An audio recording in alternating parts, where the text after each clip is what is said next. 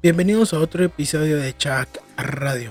Eh, pido disculpas por lo de la semana pasada, en serio. ah, había quedado un episodio bastante bueno, pero lastimosamente no se pudo utilizar. Este, entonces, el día de hoy vamos a tocar otro episodio, bueno, otro tema que también es de mitología, pero nos vamos a centrar en un solo lugar, en Mesoamérica, alrededor de mil años antes de Cristo. Y ya, pues, se trata de la mitología maya y vamos a ver también un poco de su historia. Bueno, empecemos. El Imperio Maya inició alrededor de mil años antes de Cristo en México, con un pequeño asentamiento, lo que dio lugar a varios más, como la Ceiba o el Ceibal, que está a la orilla del río La Pasión, al norte de Guatemala, y Cuello, al norte de Belice. Fueron de los primeros asentamientos mayas. Durante el periodo medio, durante el periodo, durante el preclásico medio, maldita dislexia, durante el preclásico medio, los pequeños asentamientos comenzaron a crecer y se convirtieron en ciudades, como Nacbé, ubicado en el departamento de, de Petén, Guatemala. Fue la ciudad más antigua documentada en las tierras bajas mayas. Las estructuras arquitectónicas más grandes de Nacbé, Nacbé han sido datados en el torno de más o menos en el año de mil eh, año no perdón en 750 antes de Cristo pero así como los mayas crecieron y fueron dominando Mesoamérica, también fueron extendiendo sus creencias, sabiduría y cultura. Por desgracia, lo que se sabe de sus creencias por el Popol Vuh no está al 100% como fue escrita por, su por la mano de su pueblo, sino que fue Fray Francisco Jiménez quien hizo la primera traducción del texto alrededor del año de 1701 a 1703 quien transcribió y tradujo el texto en columnas paralelas de quiché a español. Pero también se dice que el texto original fue escrito por una persona del pueblo quiché que transcribió el libro escuchando las historias de un sabio anciano de su pueblo. Y sabiendo escribir con caracteres latinos, escribió la primera versión del Popol Vuh. Se dice que eh, también leí por ahí que eh, la persona que escribió el, el Popol Vuh originalmente, que, es, que dice que es del pueblo quiché, eh, cuando lo escribió, este, conforme el tiempo, por, por la manera que se escribía y en lo que se escribía no duró mucho tiempo. Entonces, eh, fue necesario de que tuvieran que tratar la manera de preservarlo, pero como era, por así decir, leyendas y todo eso, entonces todo eso era oral. Entonces no había una necesidad tan fuerte de mantenerlo escrito. En el siglo XX, varios estudiosos del tema revisaron la traducción de Jiménez, quienes determinaron que Jiménez introdujo numerosas inex- inexactitudes cuyo número no se pueden contar, concluyendo que las traducciones eran muy infieles y que el fraile omitió traducir una gran parte del texto. El análisis puso de manifiesto que, con el escaso conocimiento de la lengua quiché que Jiménez poseía, no pudo evitar desfigurar la obra al copiarla, y que le dio un sentido y traducción exager- exageradamente católico cristiano. Entonces, esto es una desgracia porque, eh, a mi parecer, siento que todas estas cosas si se dataron en, en ese tiempo tendrían que haber sido lo más fieles posible a lo que era, ¿no? Así como, ¿qué les puedo decir? Así como la cultura, bueno, más que todo la, mitología griega y japonesa, todas esas están un poco desvariadas por el tiempo que ha pasado, pero se sus cimientos son los mismos. En cambio aquí dice que pues desgraciadamente este el, fray Francisco Jiménez no lo hizo y pues transgiversó varias cosas. Bueno, pero de todas maneras algo es algo. Pero hoy nos vamos a concentrar en su mitología, que también es extensa como la celta, la griega, la nórdica y la japonesa. Pero vamos a ver específicamente a 12, a 12 entidades mitológicas mayas, conocidos como los Hayaguab Xibalba, que se traduce al español como los gobernantes del inframundo, quienes son los encargados del Xibalba o Xibalba, que de acuerdo con la mitología maya es el mundo subterráneo regido por los espíritus de la enfermedad y la muerte.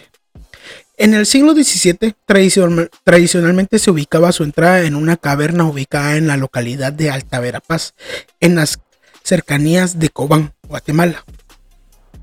Este, pues en ese tiempo se creía que estaban en esa ubicación. Ahora, pues desde entonces, eh, según las leyendas, pues fue la última ubicación que se le dio a la entrada al Chivalba. Pero bueno, a continuación vamos a conocer a los 12 señores del inframundo que son responsables de las maldades que aquejan al hombre. Vamos a empezar con los primeros dos, que, son Kuchumakik y Shikiripat. Eran los encargados de causar derrames de sangre a los seres humanos. Bueno, entonces estos, eh, lo que quiere decir que estos dioses, demonios, deidades, eran los que se encargaban de causar que, las personas tuvieran hemorragias. Entonces, eh, si te llegaban a, si llegaban estas dos entidades con, con vos, entonces te, te hacían tener hemorragias. Es bastante interesante que tengan estos demonios, deidades, dioses, por así decirlo. Está bastante eh, raro, Da un poquito de incertidumbre, pero eh, vamos a ver. Los siguientes son Ajalgana y Ajalpu. Tenían como tarea hinchar a los hombres, hacer que las piernas les supuraran, que quiere decir que les saliera pus, y teñirles de amarillo el rostro.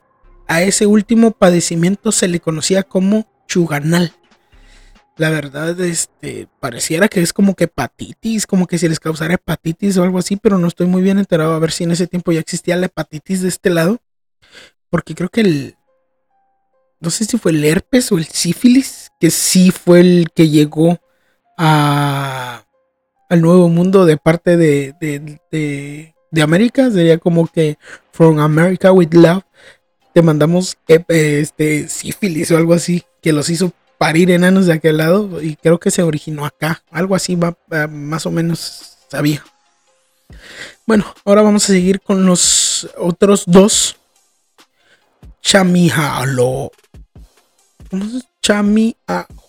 Chamiaholom y Chamiahabak eran los alguaciles del Chivalba y ostentaban con señal su rango con una vara de hueso. Su ocupación consistía en adelgazar a la gente hasta que no quedara de ella más que los huesos. Ok, estos están cabrones. Mm, están bastante interesantes. Que dos dioses que te hacen que perdas peso de manera que solo queden los puros huesos. Ya me imagino que hay varios que quisieran estar, encontrárselos nomás para que les quitaran unos kilitos de encima para verse más esbeltos. Los siguientes es, son Ahaltokop y Ahalmeth. Tenían un solo oficio, ocasionar desgracia a los hombres que se dirigían a su hogar. Entonces, estos vatos lo que hacían era que eran como unos trickster, por así decirlo, unos chingaqueditos. Que al momento de que ya ibas caminando para tu casa después de cazar o después de recolectar y todo eso, entonces ya te empezaban a chingar que te cayeras, que te pasara algo, que, se te cayeran las cosas que llevabas, que te metieras una, espina en el dedo chiquito del pie, que te pegaras en el dedo chiquito del pie con, una rama o alguna cosa así. Era más o menos lo que hacían estos vatos. Los siguientes son Sik y Patán, quienes eran los responsables de causar la muerte a los que andaban por los caminos. Este tipo de fallecimientos se reconocían con facilidad, ya que el lugar estaba lleno de la sangre que había vomitado el desafortunado. Tras haber sido estrujado el oh, tras haber sido estrujado en el pecho y la garganta por estos señores. Wow. Esto sí está, está cabrón. Este sí me dio miedito. Vas caminando para tu casa de regreso y que de repente aparezca un dios que aparezca chic y que te agarre del pecho y que te diga, órale puto, y que te saque los pedos en, a, plena calle, sí está bastante, está bastante cabrón. En este punto nos vamos a meter un poco más en esta mitología, con los últimos dos dioses y de cómo fueron vencidos todos por los, los segundos dioses gemelos. Junkame, que al español sería uno muerte, y Bukukame, que sería siete muerte. Eran los jueces supremos y los encargados de señalar sus funciones al resto de los Hayawaf Shivalba. Eran conocidos como demonios por ser malvados y despiadados. Entonces aquí, aquí tengo eh, pues pequeña, un pequeño relato, una parte de lo que se narra en el Popol Vuh que la verdad es una cosa bastante interesante, la verdad. A mí sí se me hizo entretenido.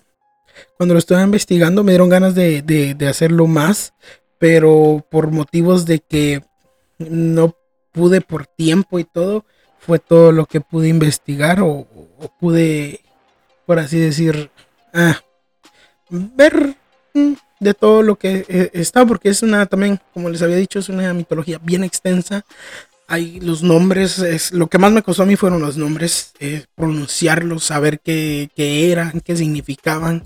Y hay unos que no tienen traducción, por lo que dicen estos, eh, estos vatos de que todo fue todo muy inexacto. Pero, sin embargo, quitando todo eso, es bastante interesante. Entonces, vamos a ir con el relato que viene en el Popol Vuh. Como era costumbre, Jung Unampu y Bukup Unampu jugaban Pok que es el juego de pelota maya, con los hijos de Jung Unampu. En uno de estos juegos habituales, los hijos de Jung Unampu hicieron mucho ruido y molestaron a los dioses del inframundo. Así que Jung Kame y Bukup Kame subieron a la tierra para ver qué estaba pasando y se toparon con el juego de pelota. Así que invitaron a los dos dioses a ir a jugar con ellos al inframundo. Entonces invitaron a, este, a que, acá invitaron a estos güeyes a Hunampu y a papá, ¿cómo era la? A Hunampu. Es que está bien difícil, está bien confuso esto, pero Hunampu, eh, Hun Hunampu y Bukup Hunampu fueron al inframundo con los dioses eh, y Bukupkame para ir a jugar un juego de pelota a los que estos dioses los, habían invitado. Al llegar al inframundo, los dos dioses demonios torturaron y asesinaron a Hun Hunampu y a Bukup Hunampu. Al terminar, los enterraron y se marcharon del lugar. Al poco tiempo surgió un árbol de jícama, del cual en vez de dar frutos salían cráneos. Y uno de estos cráneos era el de Hum, Hum Unampu. Un tiempo después empezó a llamar a una de las chicas, a una, de las hijas de los Ayahuah Shivalba, de nombre Ich, quien al acercarse a la cabeza, a la cabeza va, quien acercarse a la cabeza extendió sus manos y recibió y recibió una escupida de Hun Hunampu para quedar embarazada del dios fallecido. A los nueve meses nacieron los segundos dioses gemelos, Hunampu e Ichbalanque, quienes al crecer escucharon la historia de lo ocurrido a su padre y a su tío y, y decidieron ir a cobrar venganza. Fue así como se dirigieron al Shivalba y tras pasar por las siete casas del Shivalba y todas las pruebas, llegaron con los reyes del Shivalba, Junkame y Bukupkame. Junampu y Ichpalanque se dispusieron a enfrentarlos y como sabían que no ganarían decidieron hacerles un truco. Ichpalanque les dijo a los dioses que vieran dicho truco. En ese momento él cortó la cabeza de su hermano, Junampu, y como los dos eran, grandes conocedores de la magia, Ichbalanque después de decapitar a su hermano con un hechizo le coloca la cabeza de regreso a Unampu y lo revive. Los dioses al ver esta hazaña pidieron que les hicieran lo mismo. Ichpalanque y, un, y Hunampu decidieron, decapitaron a los dos dioses, pero se recono, se recono, puta madre, maldita dislexia. Vamos a ver, vamos a regresar un poquito. Después de decapitar a su hermano, con un hechizo le coloca la cabeza de regreso a Unampu y lo revive. Los dioses, al ver esta hazaña, pidieron que les hicieran lo mismo. Ichpalanque y Unampu decapitaron a los dos dioses, pero no recompusieron sus cuerpos y los dejaron morir, saliendo victoriosos de su travesía por el Chivalba. Y así el mundo estuvo preparado para la creación del hombre. Este, pues, está bastante interesante de la manera en que escribió esto el Fray Jiménez, Jiménez, algo así. Está bastante interesante cómo lo escribió, aunque leerlo también está bastante, también interesante. De la manera en que él tomó todas estas historias, aunque las tradujo mal y puso bastantes cosas que no deberían ir ahí, es bastante interesante esta parte. Porque después de que este, este, estos vatos, eh, Unampu y Chbalanque, eh, pudieron ganarle a, los Ayahuasca Shivalba, fue cuando empezaron a tratar de crear al hombre. Entonces ahí es donde empieza a relatar de que primero fue eh, crearon al hombre de barro y que no pudieron porque se rompía. Después lo crearon de madera y cuando lo crearon de madera era muy frío y necesitaban que los adoraran y así se fueron hasta que llegaron al maíz. Por eso es que dicen que somos la gente del maíz. Entonces esto pues bueno, los exhorto a que busquen y investiguen. Y si pueden leer el Popol Vuh, aunque como lo repito, es un poco inexacto. Es súper interesante todo lo que viene ahí. Entonces, gracias. Este fue el episodio de hoy. Eh, no olviden seguirnos en Facebook como Chaak Radio Podcast, en Instagram como Chaak Radio y escucharnos en las plataformas de audio eh, principales. Por el momento los videos en YouTube eh, están pausados porque pues, soy pobre. Esto en vez de llamarse Chuck Radio debería llamarse paranormalmente pobre. Porque pues mi computadora ya es bastante viejita. Entonces no puedo renderizar los videos para poder subirlos a YouTube.